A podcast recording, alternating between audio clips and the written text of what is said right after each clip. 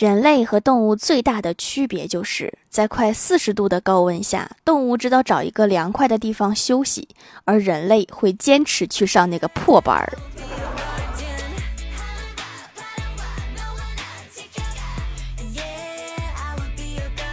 Hello，蜀山的土豆们，这里是甜萌仙侠段的小欢乐江湖，我是你们萌逗萌逗的小薯条。六幺八蜀山小卖店有优惠活动，今晚八点开始哦。我最近研究出一个省钱的小妙招，非常好用。如果我们买了贵的东西，就把价格除以三百六十五天，一天也才几块钱。如果还觉得贵的话，就可以除以两年。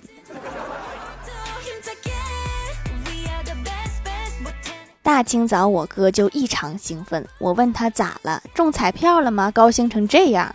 我哥激动地说：“我女神决定提拔我为候补男友，享受男友委员会副主席的待遇。”我问他副主席的待遇是什么待遇呀？我哥说：“就从仅聊天上升到朋友圈可见。”怎么感觉追他比考公务员还难呢？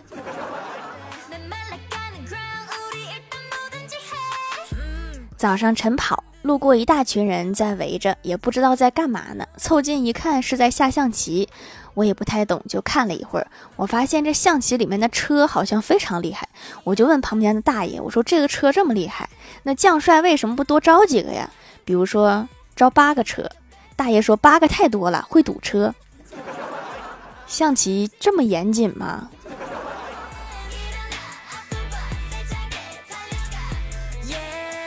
我哥都快三十了，还没有结婚，老爸老妈可急坏了。昨天老妈以前的同事给我哥介绍一个女孩，两个人见了面，聊了天才知道对方也是被家里逼急了，家里给他俩下了命令，吃完饭必须要在晚上十二点之后才能回家。于是两个人吃完饭之后，女孩一边抽烟喝酒，一边玩着吃鸡。我哥看他玩的这么投入，都没有时间讲话，就默默从包里拿出了十字绣。我怎么突然觉得你们两个很配呀？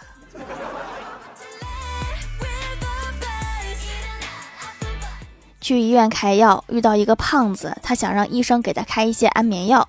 他说：“我睡觉的时候啊，嘴巴总是合不上，太痛苦了。”医生观察了一会儿，对胖子说：“先生，除了减肥药，没有任何药能解决你的问题，因为你目前的肥胖是你的皮肤不够用。当你闭上眼睛，你的嘴巴就会被拉开。”这么奇葩的原因，我还是第一次听说。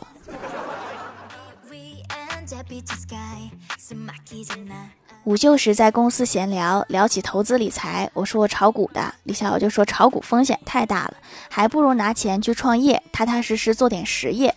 我说我的股票亏了十万，我是躺着舒舒服服亏的，不像我的朋友去创业，辛辛苦苦的亏了十万。谁说创业就一定会挣钱了？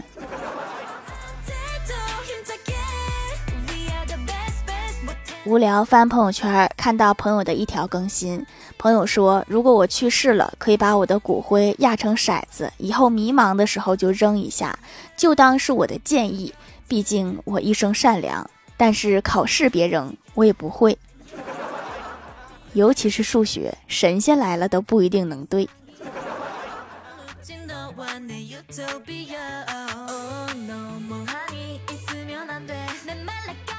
郭大侠早上出门匆忙，忘了带手机。白天也是一直忙，就没有回家取。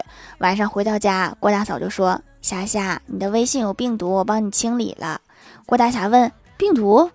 什么病毒？怎么清理的？”郭大嫂回答说：“我手动清理的。”郭大侠拿回手机一看，发现少了很多好友，都是女的。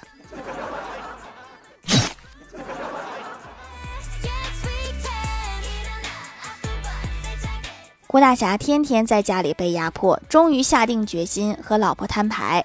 他双腿一跪，说：“老婆大人，在家里你可以随便的打我骂我，但是能不能在外面给我留些面子呀？”郭大嫂很爽快的答应了。几天之后，在逛街的时候，郭大嫂又对他拳脚相加。他一边逃一边求情，说：“咱不是说好了只在家打我吗？”郭大嫂淡淡的说：“男子汉，四海为家。”你说你没事老惹他干啥？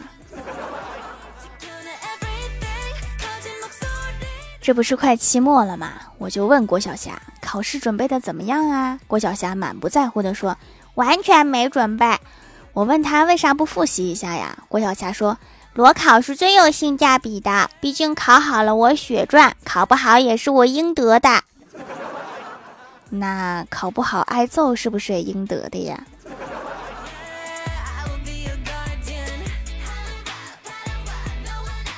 我哥在外面穿的人模人样的，其实在家完全不是这样。他连洗脸、洗脚都用一个毛巾。今天我实在忍不住了，我就跟他说：“你能不能干净点？洗澡、擦脸用一个毛巾也就算了，你擦脚还用这个？”然后我哥直接说：“都是自己的肉，分什么高低贵贱？”你竟然还能说出一个道理！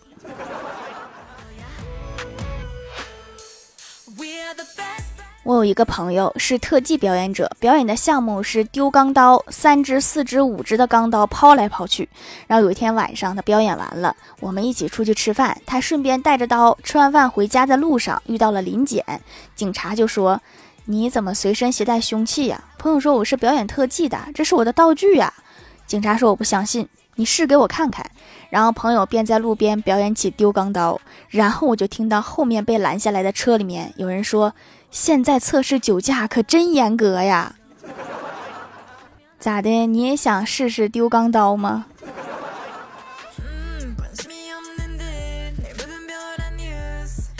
晚上都快睡觉了，突然特别饿，于是，在 APP 上点了一份外卖，等了大半天也不来，我就给外卖员发消息，我说：“小哥哥，能不能先送我的呀？我刚才点了外卖都一个小时啦，现在饿的不行啦。”结果外卖员回复道：“说每年在我手上饿死的人不计其数。”小哥哥，你太冷酷了吧！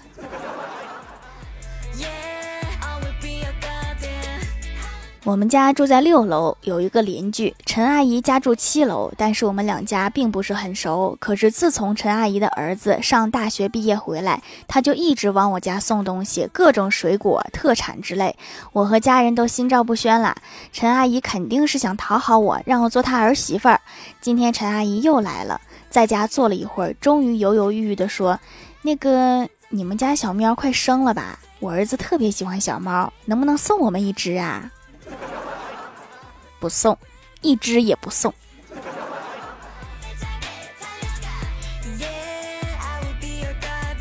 今天在路上捡了五十块钱，那一刻我想到了雷锋同志，于是我毅然决然地捐给了路边的一位大叔。大叔为表谢意，给了我二十只烤串、一盘花生米、一盘毛豆，还有一瓶花生露。看来好事还得多做呀。嗨，蜀山的土豆们，这里依然是带给你们好心情的欢乐江湖。喜欢这档节目，可以来支持一下我的淘小店，直接搜店名“蜀山小卖店”，数是薯条的数就可以找到啦。还可以在节目下方留言互动，或者参与互动话题，就有机会上节目哦。下面来分享一下听友留言。首先第一位叫做薯条酱的小土豆呀，他说高考我绝对考了二百一十一分，二百二幺幺到手了，但是高考满分才七百五，你们怎么让我考九八五？有没有可能说的是院校种类呢？下一位叫做缤纷凯鼠，他说今天化学考试全班考砸，化学老师大怒，说填空题白送的四十分，居然有人只得了十分、二十分，得十分、二十分的全部都给我站起来，把卷子抄十遍。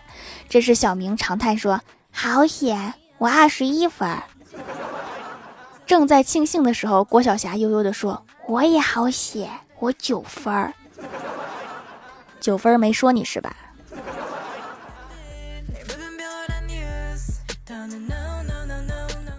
下一位叫做蜀山派弟子莫牧阳，他说：“如何一加一等于二？一加一不等于三吗？”你们数学老师是不是特别擅长体育呀？下一位叫做旅行的猫，他说室友看到我的手工皂，说你怎么买块豆腐回来呀？白白的，真的很像豆腐，泡沫绵密，像奶油一样，洗脸白净，很补水，没有浓烈的香味儿，闻起来很舒服，用完还会回购的。下次参加买三送一，看起来那个更划算。买三送一活动是非常划算哈，正好皂皂需要囤的久一点，才能更温和哟。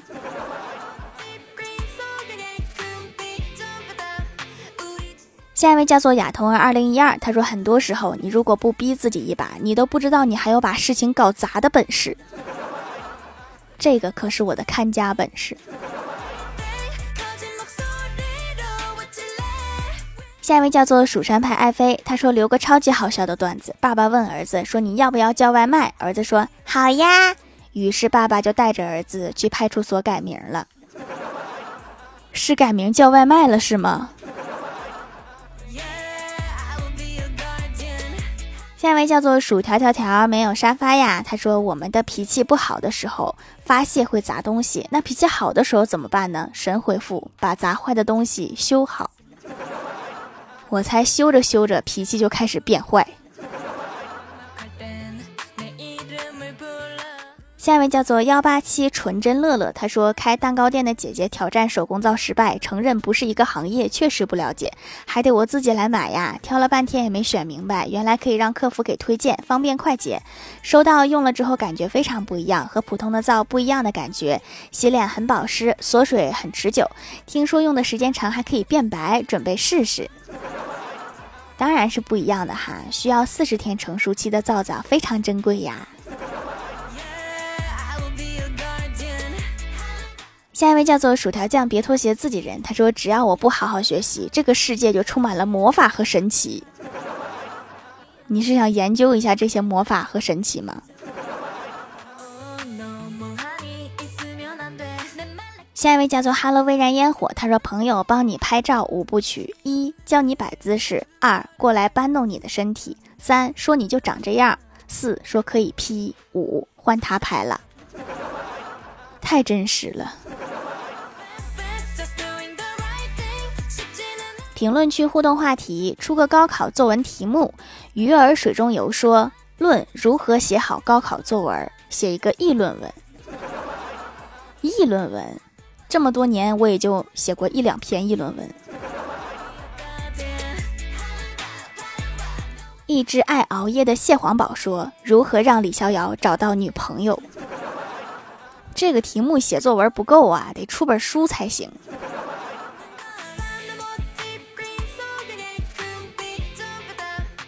亚童二零一二说：“现在 AI 技术大发展，不仅能实现 AI 自动绘画，还能随意换脸变声。可如今有了 AI 绘画，很多人放弃纯手工，去使用 AI 来创造自己的梦中情人，导致大批画师放弃画画。且因能够换脸变声后，很多人走上了诈骗这条路，一些聪明伶俐的人也被骗巨额财产。请根据这种现状写一篇议论文。”（括号我是不是最正经出题的？）确实哈，一本正经的出了一道高考作文题。幺二三 qwdf 说评论怎么能让薯条读一千字？这个简单哈，我会。想上节目的话，找几个段子发在评论区就行了。受伤的金色小狗说监考老师的心情分析八百字以上。我猜应该就两个字，无聊，特别无聊。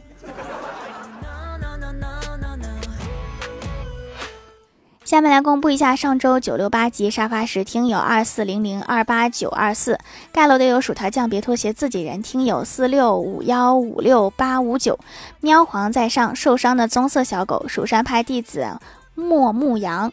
缤纷凯鼠，蜀山派看鱼塘的蛙爪奇，亚童儿二零一二，薯条条条没有沙发啊哈！感谢各位的支持。好了，本期节目就到这里了，喜欢的朋友可以来蜀山小卖店支持一下我。以上就是本期节目全部内容，感谢各位的收听，我们下期节目再见，拜拜。